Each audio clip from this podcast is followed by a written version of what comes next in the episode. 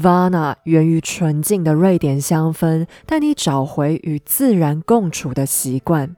普天同庆的圣诞节即将到来，Vana 也准备好独家献礼，要给你满满的幸福感。在开启光源的刹那，就打造出惬意的居家气氛，搭配来自瑞典的经典蜡烛，就能拥有最舒压的嗅觉体验。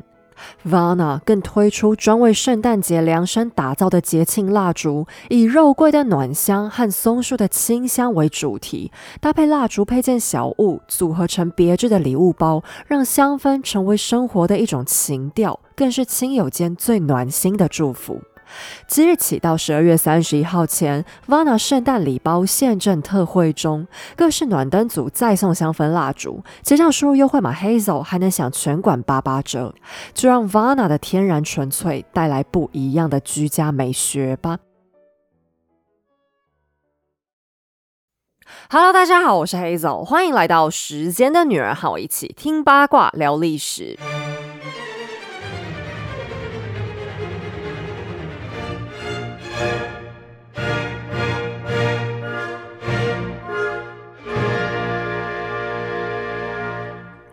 今天开头要再次提醒一下，就是有关我们节目编号的问题。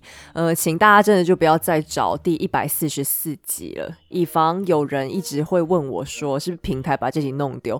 没有，因为我就是不喜欢四这个数字。之前的第四十四集没有，那现在第一百四十四也是直接被我跳过，我们就会直接从一百四十五开始编号。好，那这个礼拜呢，是我们狂蹭拿破仑热度的活动还没结束。哎，电影好像前几天刚刚开始上映，我还没去看啦，因为我觉得应该呃前面的人会比较多一点，我应该过两天之后，等人潮稍微变少，我再去看完，然后再跟大家报告一下到底如何。反正历史剧。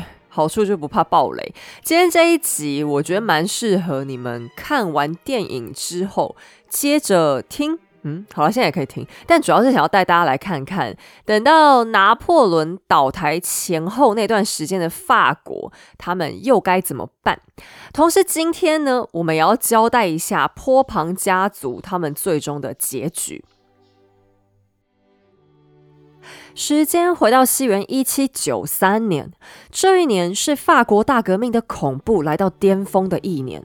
法国国王路易十六与王后玛丽安东尼娅先后于断头台遭到处决，君主的儿女被关押在巴黎的圣殿塔中，他们的亲属要么也死了，要么就在颠沛流离中展开逃亡。由于路易十六驾崩，理论上现在他唯一仅存的儿子小路易应当登基成为新王路易十七。然而，小路易才年仅十二，而且仍然被监禁中。于是，孩子在远方的皇叔普罗旺斯伯爵便自称为法国摄政王。等到两年之后，小路易被救援出来，却已经因为受到多重虐待重病而死。普罗旺斯伯爵便改为自称叫做法国国王。教名也叫路易的伯爵，并没有使用路易十七的名号，而是往后退了一个排序，自称路易十八。这是由于他想尊重哥哥的子嗣，即便前面那个小路易一天实质上的国王都没当过。随后，路易十六和玛丽安东尼娅最后的血脉玛丽泰瑞莎公主，也就是我们昵称的穆莎琳，她也在历经了重重谈判之后被救出来。公主和叔叔在俄罗斯沙皇保罗一世的庇护下重逢，并且由路易十八一手牵线，将穆莎琳嫁给他的堂哥昂古莱姆公爵。我曾经说过，穆莎琳公主在这段婚姻当中丝毫没有获得任何乐趣或幸福。此时的她完全沉浸在一家惨死的悲痛中，她的双亲、弟弟还有关系亲密的姑姑全数死亡。现在不但她个人没心情谈恋爱，而且她的丈夫还是一个无趣又呆板又没什么才能的男人。穆莎琳的婚姻完全是出于政治考量，也让她从法国君主的女儿变成未来君主的妻子。可这中间更复杂的是，昂古莱姆公爵其实也不是路易十八的儿子，他们两个人是伯父和侄子的关系。由于接下来的局面很乱，所以我们先来盘点一下坡旁家族离王位比较近的几个人，还有这些人的来龙去脉。好了。首先是路易十六最年长的弟弟路易十八，也就是过去的普罗旺斯伯爵。现在我们讲到普罗旺斯，你第一个会想到什么？我猜不是薰衣草就是红酒吧。此地位处法国东南方，气候相对温暖，风光明媚，从古到今都是旅游胜地。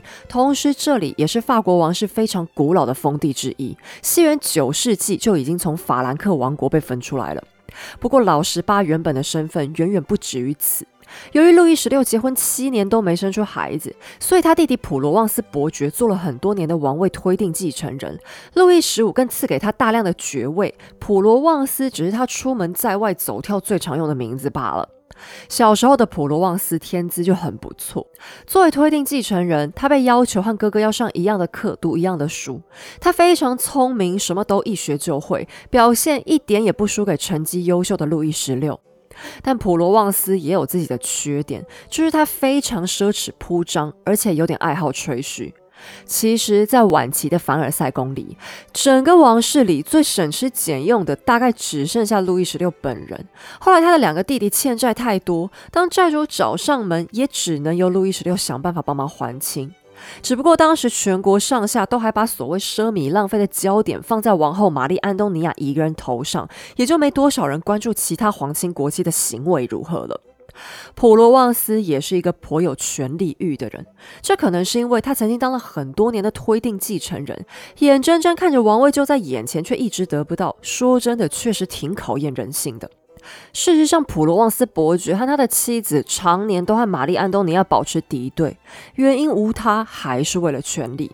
路易十六是几个兄弟里最早结婚的，而下一个普罗旺斯他预定的配偶人选，则是萨福伊公主约瑟芬。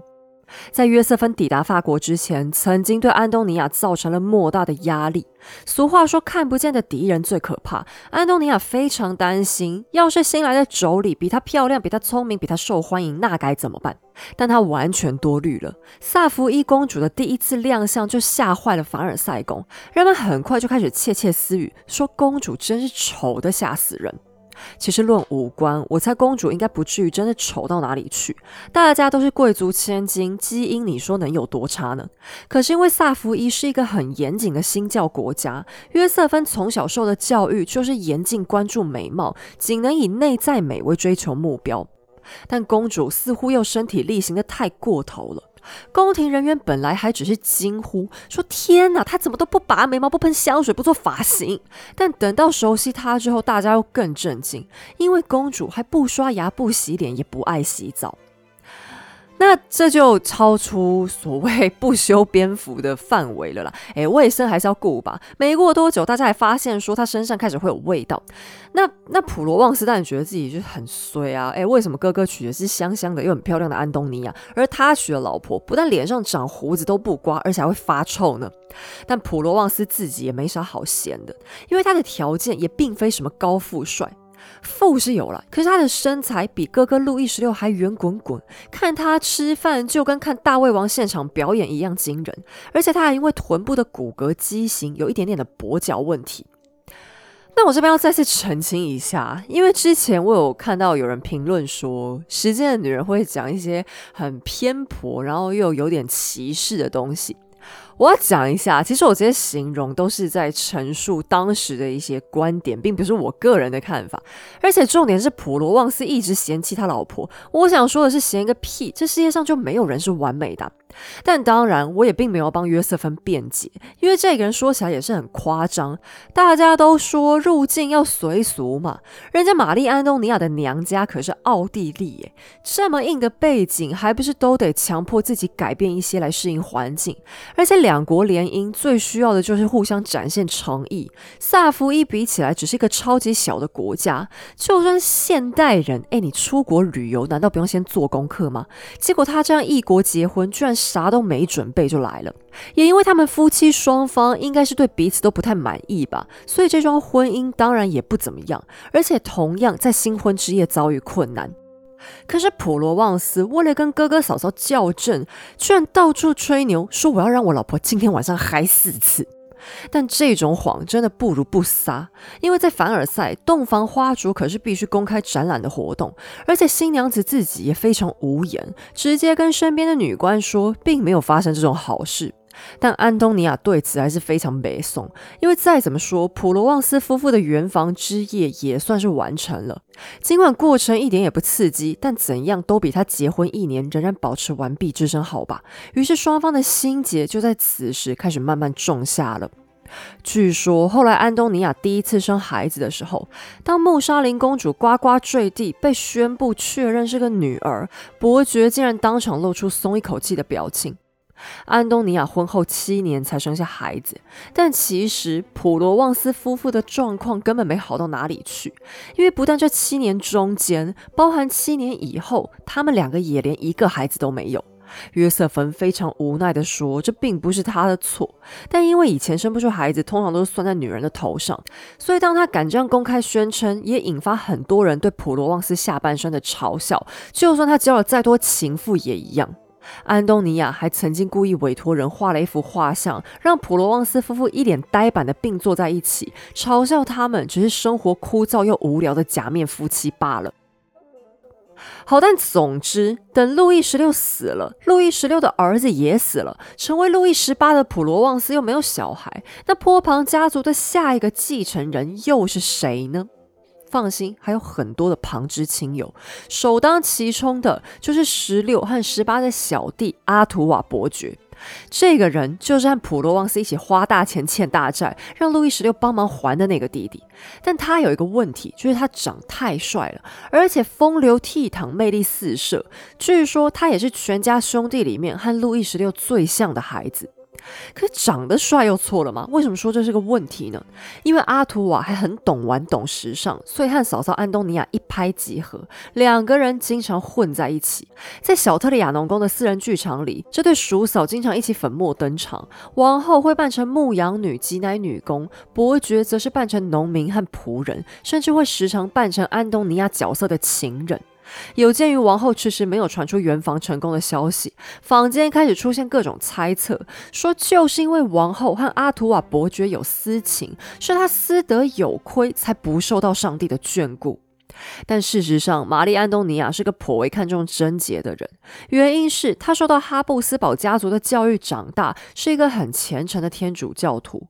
当初她会很看不起皇家官方情妇杜巴利，就是因为对方曾经是一个高级妓女，所以她自己当然不可能做出叔嫂乱伦的行为了。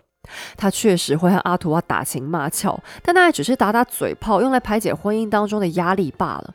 而且他们两个刚认识的时候，阿图瓦才十二岁，根本就是一个小屁孩啊！安东尼亚哪会想到什么男女大防，单纯只把对方当成小玩伴而已。这中间，当阿图瓦渐渐长大，我想安东尼亚也很难特别意识到这一点，这也很正常啊，因为这两个人每天都看到对方，已经看成习惯了嘛。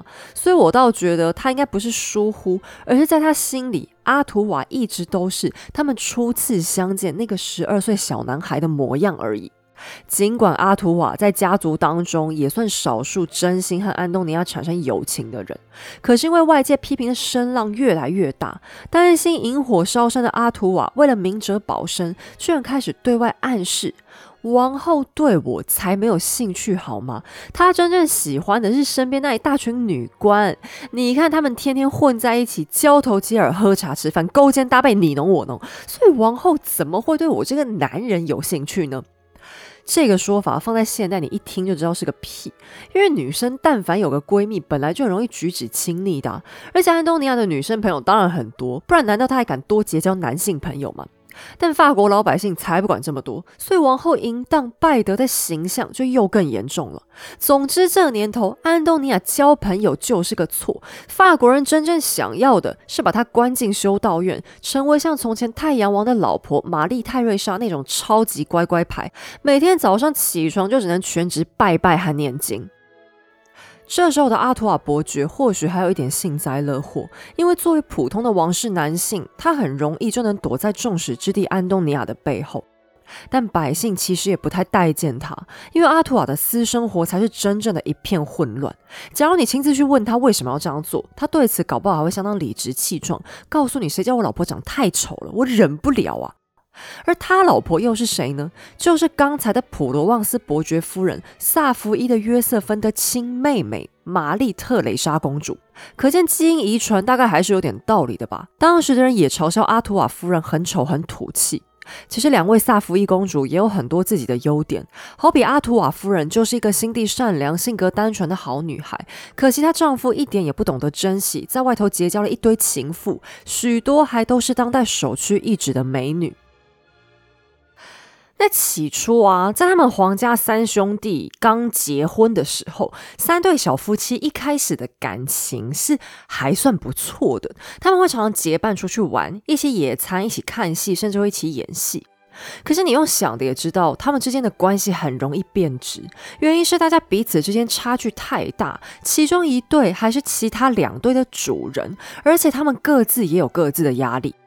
首先，两位萨福伊公主本来就是亲姐妹，然后婚姻都不幸福，宫廷又都看不起她们，所以姐妹俩很容易同病相怜，同仇敌忾。当他们看见饱受路易十五眷顾、长得又漂亮、老公又宠爱、娘家势力又大的安东尼娅，要他们完全不起嫉妒心，真的太难了。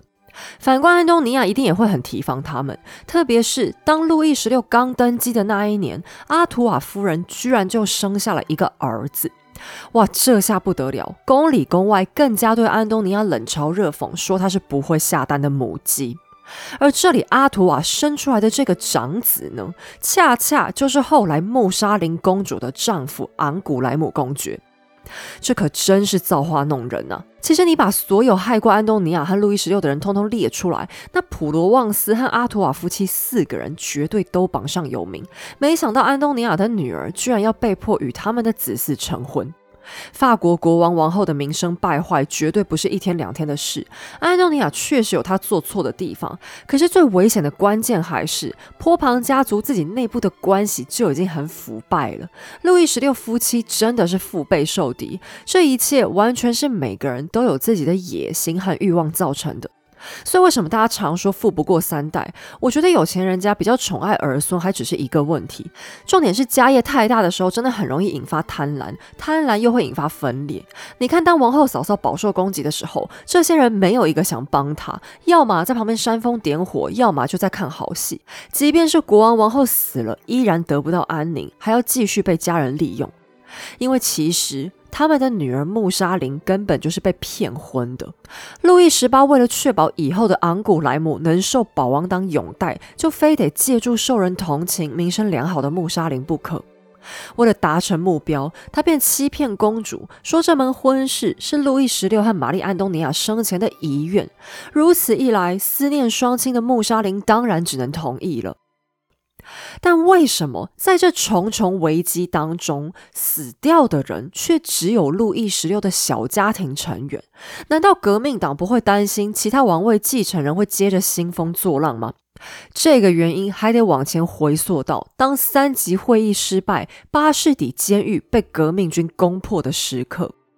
当首都的暴动开始，坡旁王室这才猛然发现自己大难临头，才终于停止内部自我攻击。你别看安东尼娅平常只会玩，只会花钱，她其实蛮懂得照顾身边人的。所以当危机来临，他就跟路易十六商量说，是不是先把一些亲朋好友送走，以策安全。而当时有一个人真是害怕极了，那就是阿图瓦伯爵。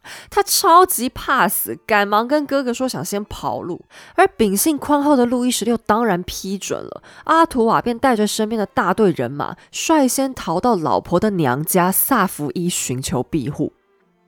那这个举动也为后来坡旁家族的动向埋下一颗很大的炸弹，因为法国人民啊最最痛恨的就是逃跑的君主和权贵，特别是这个时候明明情势还不是很危险，那阿图瓦，你作为王家子孙，平时享尽了荣华富贵，却还带头成为政治逃兵，当然是最最可恶的。还记得吗？后来路易十六夫妻也想过要逃跑，只可惜半途被抓回来。他们和人民的关系也在这件事情之后彻底破裂。只不过他们开始逃亡的时局已经相当危险，选择走人并不能说都是他们的错。而同时和王家夫妻一起出发的还有普罗旺斯伯爵。只不过当时为了安全起见，他们两家人出逃的路线是分开的。有了国王王后拉走革命军大部分的注意力，普罗旺斯这一组才这样顺利脱身。这也是后来他能登基成为路易十八的契机。就这样，路易十六、普罗旺斯、阿图瓦这一母同胞的三兄弟，就在法国大革命的风云下，全都有望成为国王。然而，对波旁家族真正造成重大威胁的，还有一组所谓的自己人，那就是奥尔良家族一脉。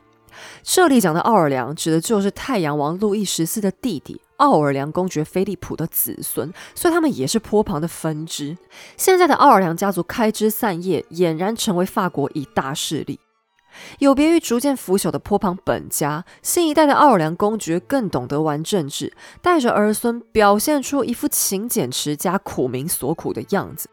而且他们没有住在凡尔赛，而是依旧以巴黎当成大本营，还仿照君主开放自己的住所庄园给老百姓参观，所以难搞的首都人民会更容易对他们产生亲切感。奥尔良很快嗅到大革命的风向，便公开宣扬自由主义，也就是鼓励个人思想、推崇民主选举的一种政治流派。到了大革命开始，奥尔良家族最具竞争力的成员名叫沙特尔公爵路易菲利普。那沙特尔这个封号啊，其实就是奥尔良公爵预定继承人的封号了。只是说沙特尔他现在的爸爸还没有死掉嘛，暂时还没能继承奥尔良的爵位。不过因为他们家男生的名字都很像，为了方便厘清，我们就以沙特尔一直代称他下去好了。老实说，今天又会进入人民大乱斗，所以我还是有做角色简介，就请大家自己参考一下资讯栏喽。那沙特尔不但是路易十六三兄弟的表亲，他还有一个很危险的身份，叫做杜桑王子 （Prince du Sang），意思就是从前国王的直系血亲后代，因为他是路易十三的曾曾孙。并且同时，沙特尔的母亲还是太阳王跟官方首席情妇蒙提斯潘夫人的私生后代，所以他的血统算起来是非常尊贵的。假如波旁家族的男性继承人都死光，那么接下来就会是沙特尔这个杜桑王子继位。那你这样听，应该觉得说这好像也太远了吧？感觉他离王位中间还卡了很多人呢。路易十六，路易十六的儿子，然后是普罗旺斯伯爵阿图瓦伯爵，阿图瓦伯爵的大儿子，然后他还有一个小儿子，以及这些儿子的儿子，最少这样算起来也卡了五个人呢。这就是我们跟权贵的思维不同的地方。像我也觉得排队都已经排到第六之后很难超车到前面了吧？以前又不可能来个飞机失事把整群人送走。可是沙特尔实在是一个政治嗅觉非常敏锐的人，他盘算着是想要运用人民的力量，只要把所有叫做坡旁的男人通通都弄死，那岂不就可以换上他了吗？于是，当玛丽安东尼娅尚且安坐小特里亚农宫的时候，沙特尔就已经在外面开启最猛烈的炮火攻击国王夫妻。假如安东尼娅和刚才的普罗旺斯阿图瓦他们是互相猜忌、各有城府，那沙特尔跟他简直就是不共戴天的死仇。他们不但会在公开场合表达敌意，包含民间有许多抹黑王后的小册子，背后真正的金主就是沙特尔。但奥尔良家族真的有像他们扮演的那样朴实亲民吗？恐怕也未必。想当初，可正是沙特尔的妻子把制作高甲法和昂贵服饰的设计师介绍给玛丽安东尼亚的。此外，公爵本人也同样过着奢华的生活，还放荡又好色，也没啥真才实学。他在年轻时曾经加入过海军，由于他崇高的血统，当然是不可能从大头兵开始做起，而是中高阶军官。而就在一场对英国的海战当中，当着他的眼皮子底下，他眼睁睁错过了一个绝佳的进攻机会，使得已经被围困的敌人顺利脱身。可是等到靠岸之后，他又对自己的战功夸夸其词，把一场被他打成平手的战役讲成惊天大胜。等到事情败露之后，他只好非常丢脸的主动退出海军，而且连陆军都不想要他。原本这种撒谎的行为应该会重重打击沙特尔的名誉，但他又很快抓准了接下来一波民怨的风潮，大肆鼓吹自由主义。明明他就是个贵族，在锦衣玉食中过了一辈子，沙特尔现在却演出一副清高纯洁的模样，换穿破旧灰暗的平民服装。为了撇清权贵身份，他居然还对外宣称自己根本就不是奥尔良家族之子，而是他母亲的私生子。其实他妈妈当年是真的闹过不小的外遇丑闻，可是法国贵族之间自有一套确认血统的逻辑，很少真的会发生血统混乱的情况。要知道，私生子在当时社会上是多么不堪的名。为了玩弄权力，沙特尔连自己和亲妈的脸都不要了。事实上，玛丽安东尼亚有的缺点，沙特尔一个都不少，只不过他更懂得装腔作势，抓准时机罢了。沙特尔公爵在整个大革命的过程中都扮演一个相当激进的角色，这对于他个人的结局来说，无疑是个很讽刺的事实。首先，在三级会议中，就是他带领四十七名贵族代表背叛自己的阶级，加入国民议会。也或许沙特尔那时候是真的对民主有所觉醒吧，只不过他接下来的所作所为就有点太缺德了。在凡尔赛妇女大游行中，是他出钱买了暗装，躲在人群里煽动人们一路杀向宫廷，并且边杀暗装们还边故意大喊“奥尔良国王万岁”。还有人清楚的看到，沙特尔换上平民服装，在皇宫里亲自指挥游行群众找到正确的方向前进。要知道，这场游行本来主要的目标之一就是要杀死安东尼亚。闯进去的群众做的第一件事，可是对着王后的床铺一顿猛刺。假如他的手脚只要再慢上一两分钟，肯定就会当场丧命。可是，不管曾经的战争再激烈，路易十六可是从来都没有亏待过沙特尔。如此闹到要把王后给逼死，好像也太过头了吧？但沙特尔的狠毒还没完，在大游行之后，他突然对自己的名字很有意见。因为以前的贵族实际上并没有我们现在概念里的姓氏，比方路易十六好了，假如你真的要给他一个正常规格的姓名，那他就应该要叫做路易奥古斯特德坡旁，也就是坡旁家族的路易奥古斯特，而他的老婆本名应该是要叫做玛丽安东尼亚德哈布斯堡或者德奥地利。所谓的贵族姓氏，其实就是他们的家族封号。假如贵族家的孩子长大又争取到了自己的独立封号，那么他的姓氏也会随之改变。像沙特尔的教名叫做路易菲利普，所以他年少时期的名字应该要叫做路易菲利普德沙特尔。等他继承了奥尔良公爵的爵位之后，他的名字还应该要成为路易菲利普德奥尔良。那我在之前曾经很短暂学过法文的一段时间，老师就有提到说，法国人直到现在姓氏都有一个很严谨的分辨方式，他们单是从姓氏里就能快速判断出一个人的出身是否来自古老的贵族家庭。所以沙特尔就很担心自己采用奥尔良的姓氏非常不平民百姓啊，实在太权贵了。于是他就帮自己改姓，从德奥尔良改为平等 （Egalite），江湖人称平等菲利普。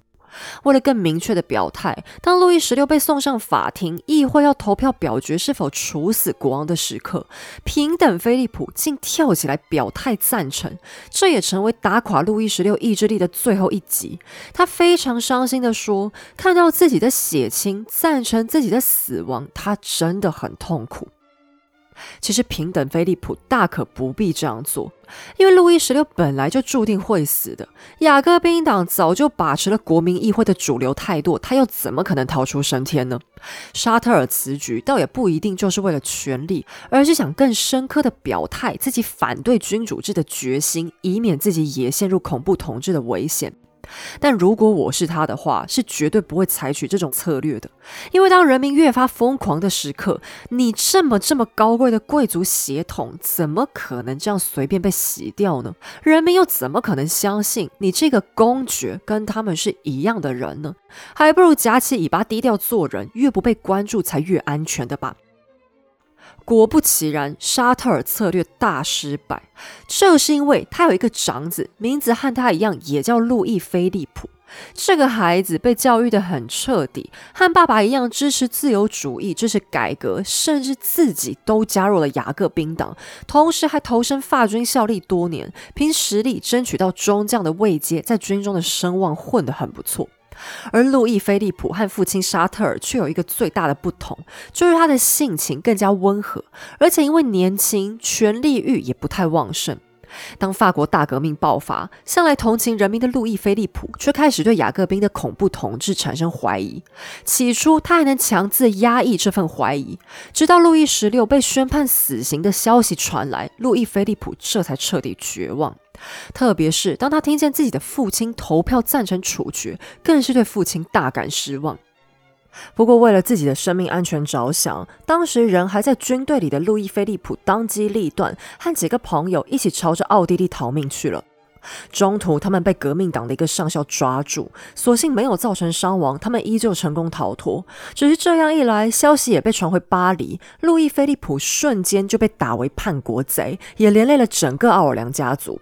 沙特尔公爵做梦也没想到，自己处心积虑了大半辈子，想要演出的与民同在，到头来丝毫没有用处。雅各宾党已经开始大杀四方，任何只要跟叛国二字沾上一丁点气味的人都会遭到清洗。沙特尔被儿子牵连，不管他多么大声疾呼，谴责儿子是不孝子，自己将来一定会好好教训，他仍然很快被逮捕，并且同样判处死刑。死前，他和安东尼亚唯一的差别待遇，就是在监狱里获准保有自己的衣柜。既然现在他永远不可能当上法国国王了，那他也不必再演下去。于是，他的衣柜中重新塞满他最爱的奢华闪亮的高级服饰，以体面的贵族打扮登上了断头台。绕了一大圈，玛丽·安东尼娅曾经的敌人们根本一个都没有好果子吃。这是时代的巨变，是潮流的风向，岂是区区装腔作势就能改变结果的呢？人们想要的只是平等获得幸福生活的机会罢了。你或许很难拥有沙特尔公爵的奢华衣柜，也很难住在金宫相向的凡尔赛宫，但谁说你就不能享受恬静愉快的生活呢？就让 Vana 以北欧的香氛，让你对幸福的诠释更立体吧。二零二三年假期季，Vana 推出多款圣诞礼包，准备用温暖的烛光和香气陪你迎接新的年度。Vana 的香氛蜡烛采用独家配方纯天然植物蜡，不含酒精，不含石蜡，就算是孕妇、婴儿、毛小孩都能一起安全徜徉在香气变化带来的乐趣里。只要低温就能融化，不必点燃明火，搭配 Vana 设计别致的蜡烛暖灯，就能以光影改造全家的氛围。二零二三年，Vana 全新盛大推出故事系列香调组合，五种风格配合斯堪的纳维亚四季更迭带来的环。境变换，在冷冷的冬天，更压轴推出季节限定圣诞树香氛蜡烛，以甜中带酸的愉快气息，带给你度假小屋一般的情怀。还有各式蜡烛剪、白杨木火柴等小物可选配，让香氛也能玩出趣味情调。即日起到十二月三十一号前，Vana 的圣诞献礼正含情脉脉的等着你。蜡烛暖灯搭配香氛蜡烛礼盒，最低只要六三折。除了能陪伴你居家的每一天，也是最美丽的伴手礼。还有别致的圣诞礼包、小礼盒和圣诞袜礼袋可选。交换礼物的时候，你说不带 Vana 还要带谁呢？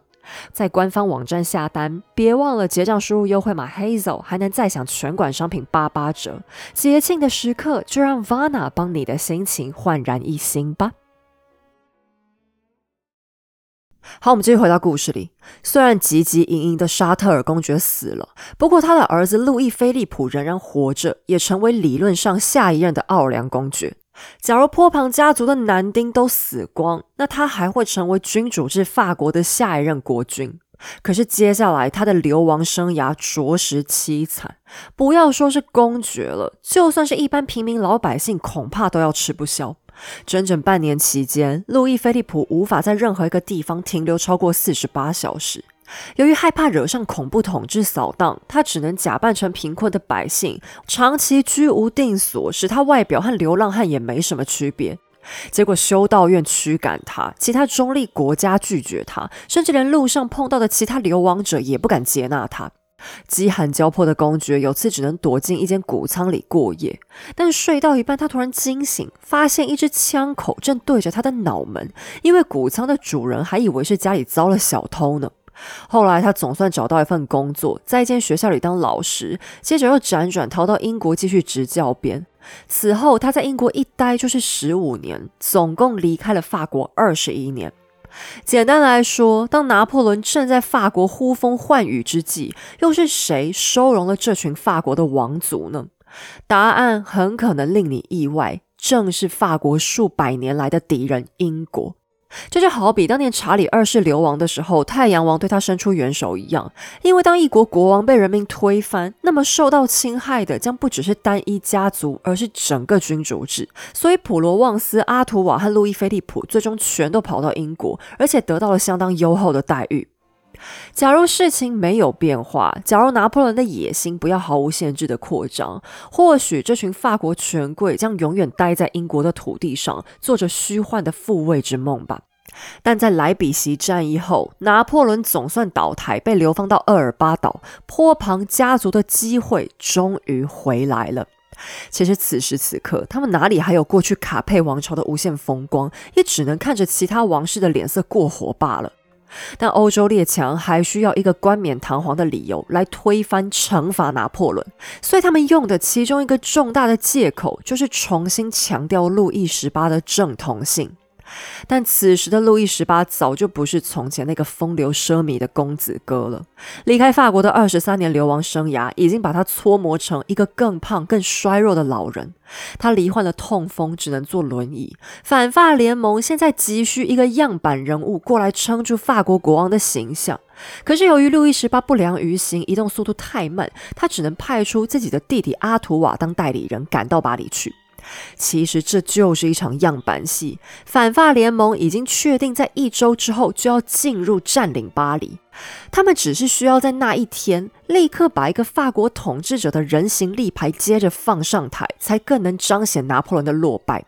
但法国的未来将何去何从，还不是得看盟军的脸色才算数。可笑的是，直到此时，坡旁兄弟俩还在为了这个傀儡的位置互相猜忌。路易十八很怕阿图瓦去了之后将王位据为己有，临别之前还特别发了一纸诏书，以国王的身份宣布将阿图瓦册封为法国将军。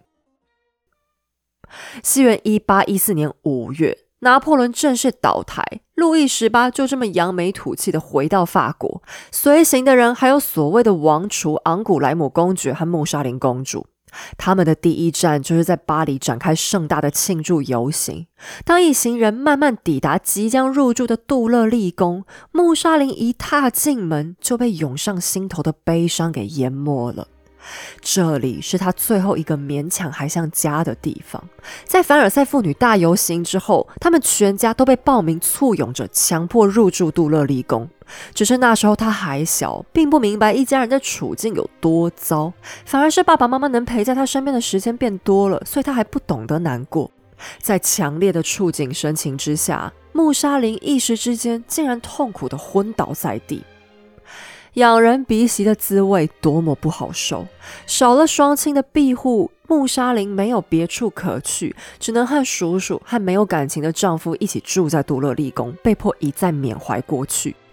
更令坡旁家族愤怒的是，竟然有一个又一个假冒穆沙林弟弟的骗子出现，每一次都让公主从期待到失望中来回摆荡，气得路易十八下令把这群败类通通挡在宫外。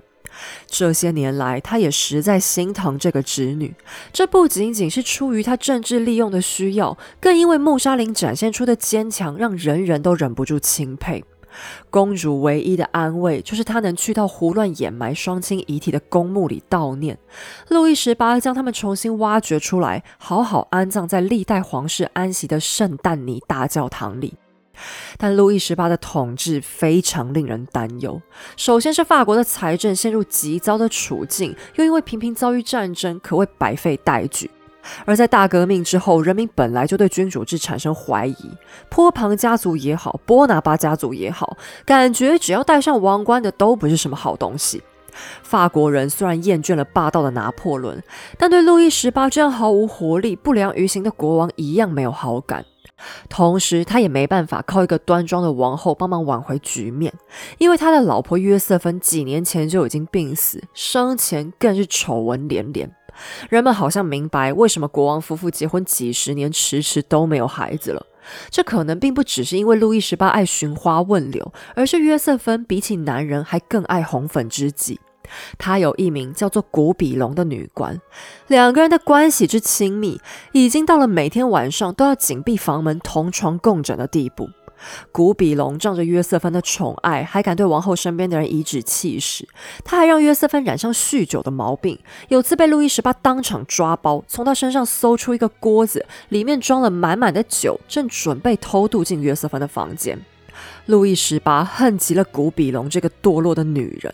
在穆沙林和昂古莱姆的婚礼上，他便试图禁止古比龙跟着约瑟芬进到婚礼会场。谁知约瑟芬这时候可能已经喝呛了，竟然当着整个宫廷的面大吵大闹，威胁着要是没有古比龙，他非但不肯参加婚礼，还要把自己锁在房间里，连衣服都不肯换。路易十八对约瑟芬其实还有一点感情的，他实在不愿意见到妻子糜烂度日，当然不肯妥协。结果约瑟芬还真的抓着一瓶威士忌，把自己关在房间里喝个烂醉。但由于这场婚礼的举办地点是沙皇在东欧的一处宫殿里，所以这出闹剧很快也成为国际的一大笑柄。后来由于酗酒和长期的郁闷，约瑟芬的身体越来越糟，在流亡到英国的时候便先一步去世了。毕竟是老夫老妻一场，而且约瑟芬虽然不漂亮，但路易十八早已习惯有他聪慧的头脑和幽默感陪伴。现在少了老妻在身边，他又更孤单了。路易十八并不是一个坏人，作为一个君主，他甚至可能还太善良了。假如不是他这么善良，后面发生的很多事情可能都不至于如此。因为他不愿意看见法国再掀腥风血雨，便迟迟不肯动手清除波拿巴党人，也就是拿破仑的支持者。而这一群人数量最密集的地方，恰恰就是法国军队。但路易十八并没有真正理解拿破仑战神一般的才能和魅力，所以也无法想象一个已经废位的皇帝还能引起多大的波澜。当拿破仑从厄尔巴岛回来，踏上法国的边境，路易十八都还不相信会出什么大问题。等到他回过神来，拿破仑已经势如破竹，朝着巴黎一路狂奔而来，展开了所谓的百日王朝。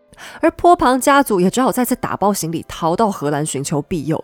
一行人当中，只除了穆莎琳公主。穆沙林或许是不愿意再次离开家乡，宁可奋力一搏，所以他选择的去向是南方保王党人数密集的波尔多。公主试图号召波尔多支持她抵抗拿破仑，但人民实在太疲倦了。地方军队只肯同意保护公主的安全，却拒绝对拿破仑兵戎相见。穆沙林知道已经无力可回天，既然百姓们不愿被卷入斗争，那他也不愿意提供拿破仑伤害百姓的借口。他就这样自己安安静静的离开了。拿破仑知道以后，忍不住又讲出了那一句老话：“公主才是坡旁家族唯一的男人呢。”拿破仑的百日王朝很快就再次被反法联盟推翻了。英国的威灵顿公爵领兵在滑铁卢击垮了拿破仑最后的野心。可是由于波旁王室的表现实在太废，反法同盟现在也忍不住开始讨论要放弃没用的路易十八，改推举奥尔良公爵当国王。这里讲的奥尔良公爵正是我们前面介绍过的路易菲利普。现在他也回到法国，而且就像他的父亲一样，也开始对王位感兴趣了。法国议会的想法就更加釜底抽薪，他们希望是不是干脆能找个外国王子来当国王算了，他们一个旧人也不要。所幸威灵顿公爵严正否定了这个想法。你们讲的容易，可是王权的正统性哪有这么简单？法国中南部遍地都还是保王党的势力，很多乡下老百姓甚至还不知道路易十六死了，嘴里效忠的对象都没变。现在路易十八至少还有个血统能服众，换了个外国人，又将引发多大的风波呢？他宁可让路易十八二次复辟。其实这个争论本身已经没有多大意义了，因为这段时间的法王权力比英国国王还更小。路易十八晚年过得非常辛苦，他一边要忍受痛风的折磨，一边要包容自由主义的折磨。他积极想推动改革，以争取共和派人士的妥协，可是有个人却老是带头和他作对，那就是他的小弟阿图瓦伯爵。可能是大革命造成的阴影太巨大，阿图瓦此时变成一个激进的保皇主义者。他还主张波旁家族应该和奥尔良家族和解，要哥哥赐予路易菲利普王子殿下的地位。但路易十八却非常气愤地拒绝了，因为他无法原谅路易菲利普的父亲投票赞成哥哥路易十六被送上断头台。兄弟俩现在常常起争执，路易十八变得很怕死。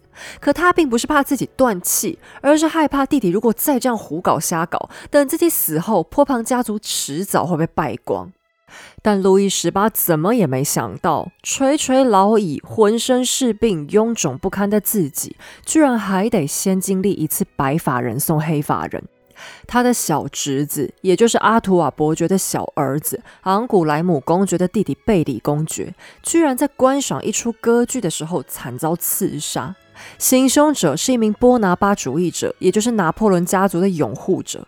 他的动机也没别的，就只是想给君主制一点颜色瞧瞧罢了。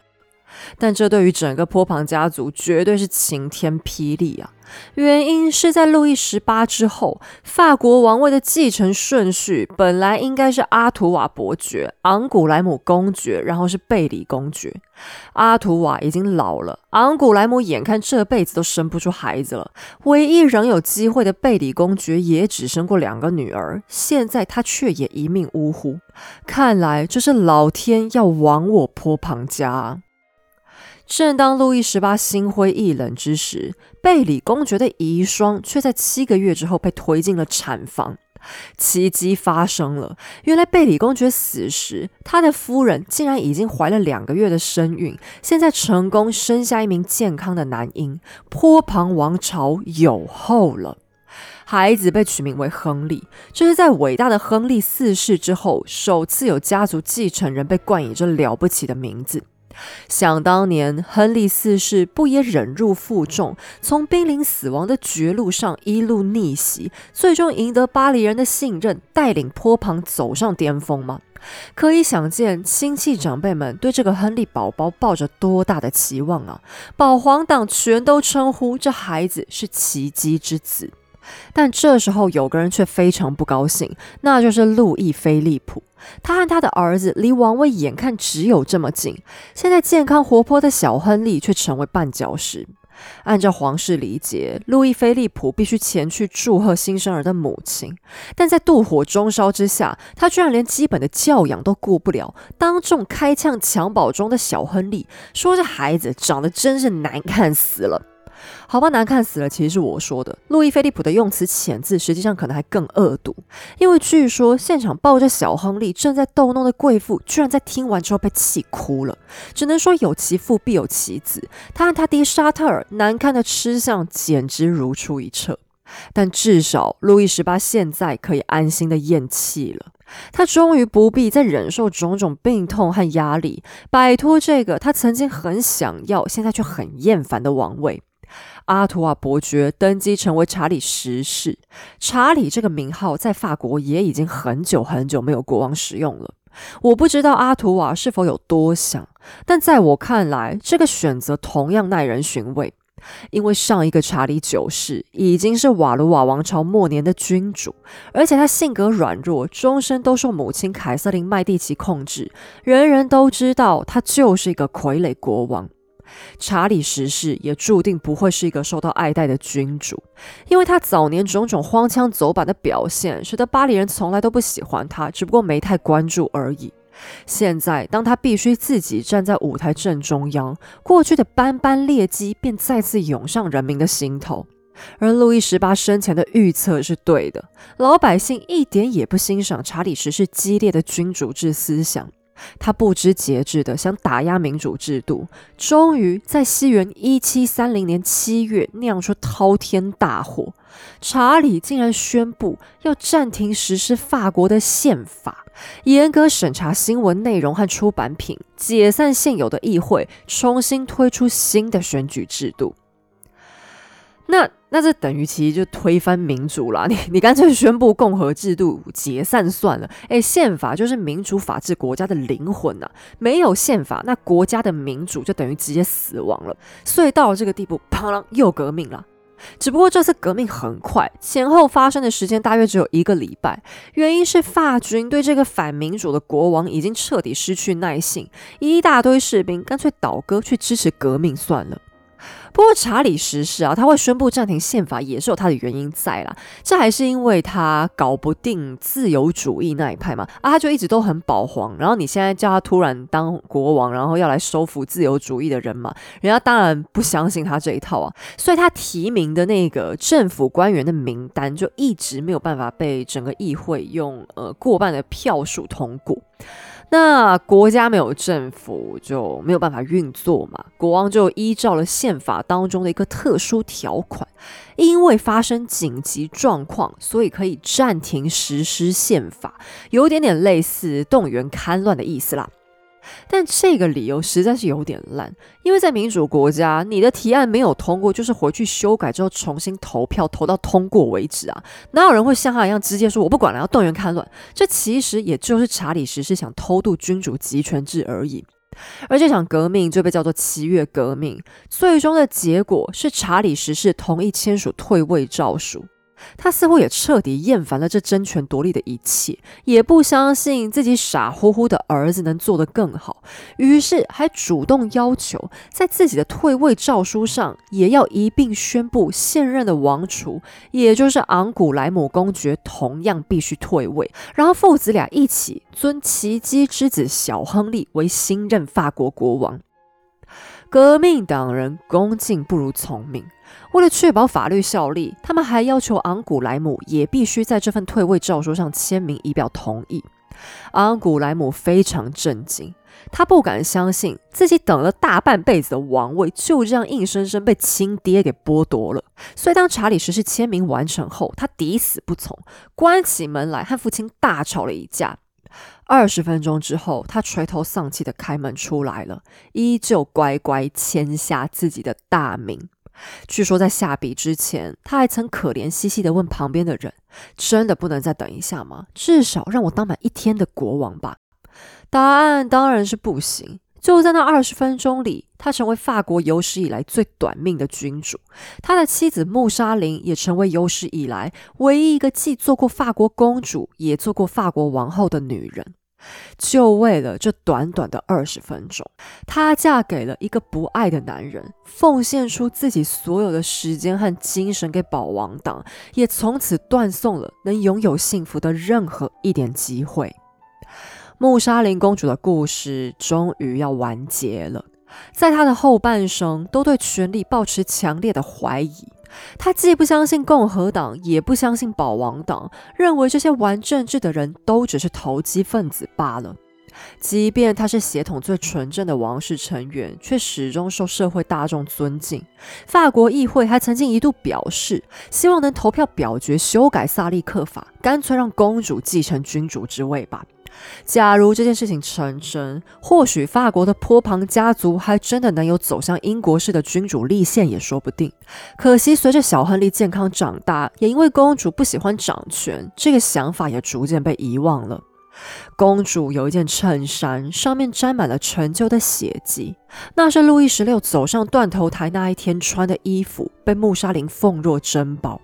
随着她和退位的丈夫再次展开流亡，这件衬衫就是她和过去幸福生活唯一的连结。最终，公主回到了母亲的娘家奥地利，而她余生的梦想就是尽力帮助小亨利登上法国王位。可惜的是，公主最后的希望也落空了。法国人民对一个婴儿国王毫无兴趣，取而代之的是由法国议会投票选出、由常年表态支持自由主义的奥尔良公爵登基成为法国国王路易菲利普一世。法国的波旁王朝终于彻底结束了，奥尔良家族相隔了几代共同的心愿终于达成，可是路易菲利普还不知道。国王真的不是那么好做的，而且他更做梦都想不到，波拿巴家族竟有如一个挥之不去的梦魇。一个拿破仑死了，还有另一个拿破仑正准备回到巴黎，讨回他们昔日的风光。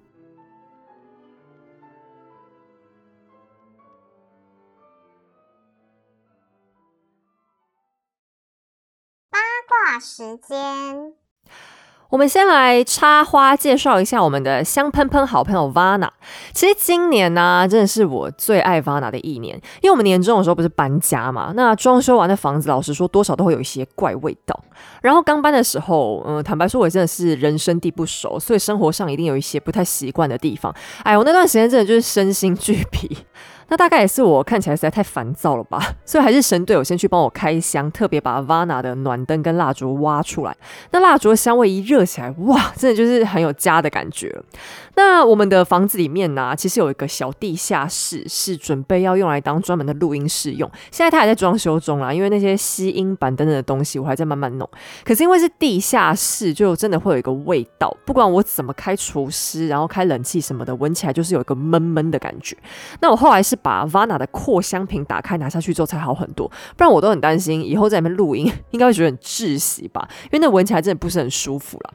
那圣诞节嘛，Vana 每年这时候都会准备很棒的组合要给大家选，今年几乎是所有的单品都有加进去做各种搭配。那我是真的很喜欢他们家的暖灯，因为他们的设计看起来真的都很像高级的家饰用品。那如果你是希望家里面比较可以有一点颜色的点缀装饰，那我推荐你可以考虑他们有一款编号二十四的金属几何暖灯，它有三个很可爱的蓝色、绿色还有灰白色可以选。那它们都是很有气质的饱和色，或一盏绿的啦，我觉得很适合放在书桌或是电脑旁边。但我自己最喜欢的还是 Vana 他们的实木系列。啊，我还记得当初我们收到的第一盏暖灯是他们编号三的那一款。我现在最常用的其实还是它啦。如果你跟我一样是喜欢木质的家具，那真的可以多看看它，质感真的很好。我觉得如果你是有朋友搬新家，你想要送他乔迁礼物的话，那这一款也绝对是会很受欢迎，因为它是那种不管什么风格的装潢都很容易融入的设计。不过今年他们还有推出一款叫做菲卡的升降暖灯，编号十八，也是非常有高级感。如果你们家是那种大颗、小颗蜡烛都有的话，那它会更合适，因为它那个灯头是可以降下来，距离比较刚好。那香氛呢？来跟大家讲一下香氛介绍好了。今年 Vana 他们推出的五大故事系列嘛，我之前介绍过，最多人反馈跟我讲喜欢的就是蓝色跟紫色那两款，都是比较淡雅，然后比较清香的味道。但我想要特别介绍的啊，是今年的圣诞款蜡烛。Vana 今年他们设计的这一颗真的超喜气的，我觉得完全可以一路用到过年玩，应该都没问题。它的香调还是以肉桂为主题，因为讲到圣诞节用的香料，真的就一定是肉桂了。可是它闻起来啊，还有一种小莓果的效果，就是它的那个香调表里面没有加莓果这个东西，可是它调出来的结果闻起来就有一个小莓果的风格，是那一种甜味里面加了一点点酸。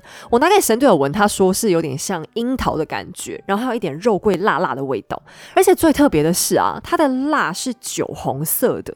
Vana 好像是第一次推出有颜色的蜡烛。我如果结婚的时候我收到这一颗，一定会在房间里面甜甜点。它闻起来跟看起来真的都很喜庆。但是放心，它还是纯天然的成分啦，因为 Vana 的蜡烛通通都是天然的。好了，过节嘛，就是要玩一些让你心情会变好的东西，所以这次 Vana 的圣诞献礼就推荐给大家喽。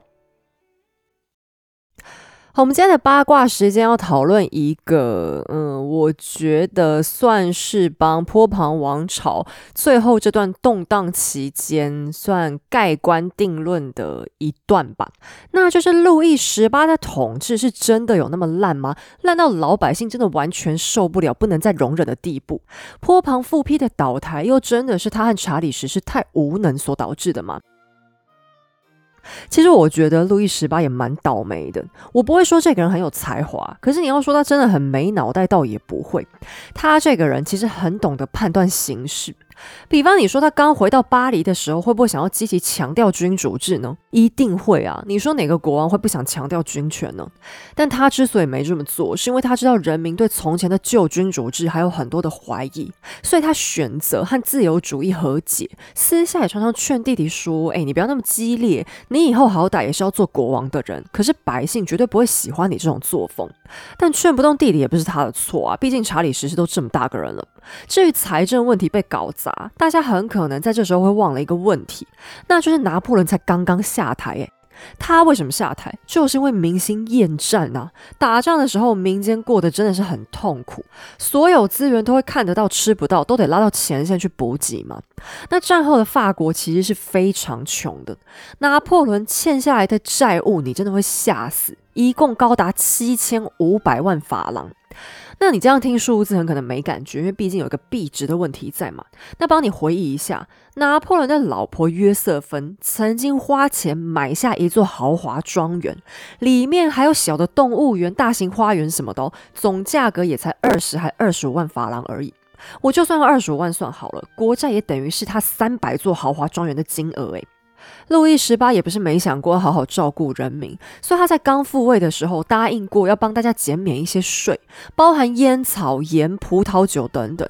可是这种事情就跟证件发表会一样啊！你看那些政治人物，谁不是当选之后嘛，一堆证件都会被害怕想起来。所以等路易十八上台以后，一看到国家的账本，差点没晕死，留下这么大的大坑，税要怎么减呢？他怎么敢减？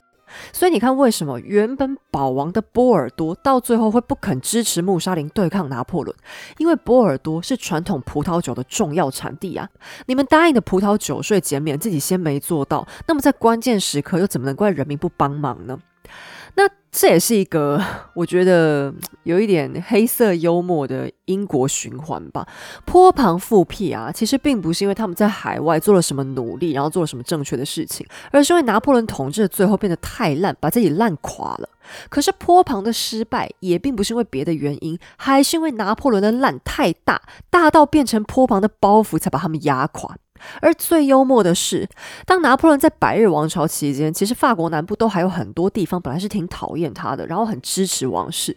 可是最后这一些人居然为了这个讨厌，对路易十八很生气。为什么？因为他们想把拿破仑党的人通通弄死啊，把他们清除出国家。但老十八又觉得说这样太暴力了吧？我们做人不能这样啊，我们都是一国的人嘛。结果众议院就生气啊，觉得说你怎么妇人之仁？我们付出了多大的代价，做出了多少贡献，才把你扶回到你这个君主的位置上？而最可悲的是呢，老十八他想坚持的这个和平想法，完全被当成屁。最终巴黎又发生了第二次白色恐怖，有数万名官员被罢免，几百人被杀。路易十八的阻止不但毫无用场，还白白得罪了原本保王党的支持者。但唉。其实我要说，法国到这时候啊，基本上已经整个制度都大乱了。尝过自由滋味的人民，你要他们再回到真正的君主制，基本上很难。通常唯一能成功的机会，就是采取暴力，用极端的暴力镇压。那讲到这一点，我还蛮推荐大家可以看一本书，叫做《证词》，它也是《使女的故事》这本书的前传兼续集。那作者玛格丽特·艾特伍德是我非常非常佩服的一个作家，因为他在描写一些想象出来的场景，还有一些社会环境的时候。我觉得经常是相当合理、相当有逻辑性的，而他在证词里面描写的画面，就是我想象中一个曾经民主开放的国家，假如要回到专制集权，会经过怎么样的道路？可是坡旁王室当时已经不可能拥有那种程度的武力了，国家真的没钱嘛？拿破仑时期，法国有大约百分之五十五的预算都是用在军备，路易十八跟查理十是为了还债，根本不可能维持这种水准，所以怪圈再次。重现，又是拿破仑促使法国重新抛弃了君主制。那查理十世本来就是捡了一个 很烂的烂摊子。我觉得路易十八和查理十世其实是各自做了一个算政治的测试吧。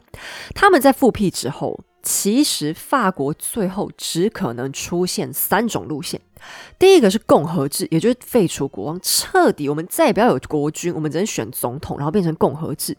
但这个当然是他们呃坡旁家族必须极力避免的，所以剩下来的两个，要么就是君主立宪制和英国的路线靠拢，要么就是君主集权制，回到旧社会的统治方式。但你可以看到他们兄弟俩刚好各自选了一种路线。我其实并不觉得查理十世选择呃走向原本君主集权制是一种愚蠢的行为，因为他已经看到，显然路易十八选择那种中间路线，也就是君主立宪不成功了嘛。人民的反应就是很不待见，很不喜欢，不想接受君主立宪之下的君主，而且。要让保皇和自由主义的共存，显然也是根本很难做到的。那这样一来，查理能走的路线也只剩下君主集权。后来他会强迫儿子跟他一起退位，很可能就是因为他发现自己的尝试也没办法成功。那中庸也不行，激进也不行，他又何必让儿子再白费一次功夫呢？那我也觉得查理最后的决定其实是挺聪明的。假如他不肯退位，那接下来会发生什么事情呢？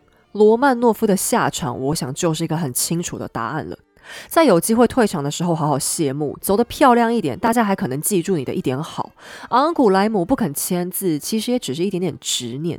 这就像一个你很想要、很想要的东西，等到终于存到钱买到的时候，却发现已经绝版，剩下最后一款，然后价格被翻了十倍之高，周边人都在劝你说：“哎呀，你干脆就别买，别浪费钱了。”在这种情况下，你说谁会不失望呢？但好在他也很理智，所以最终坡旁家族剩下的成员都能得到善终。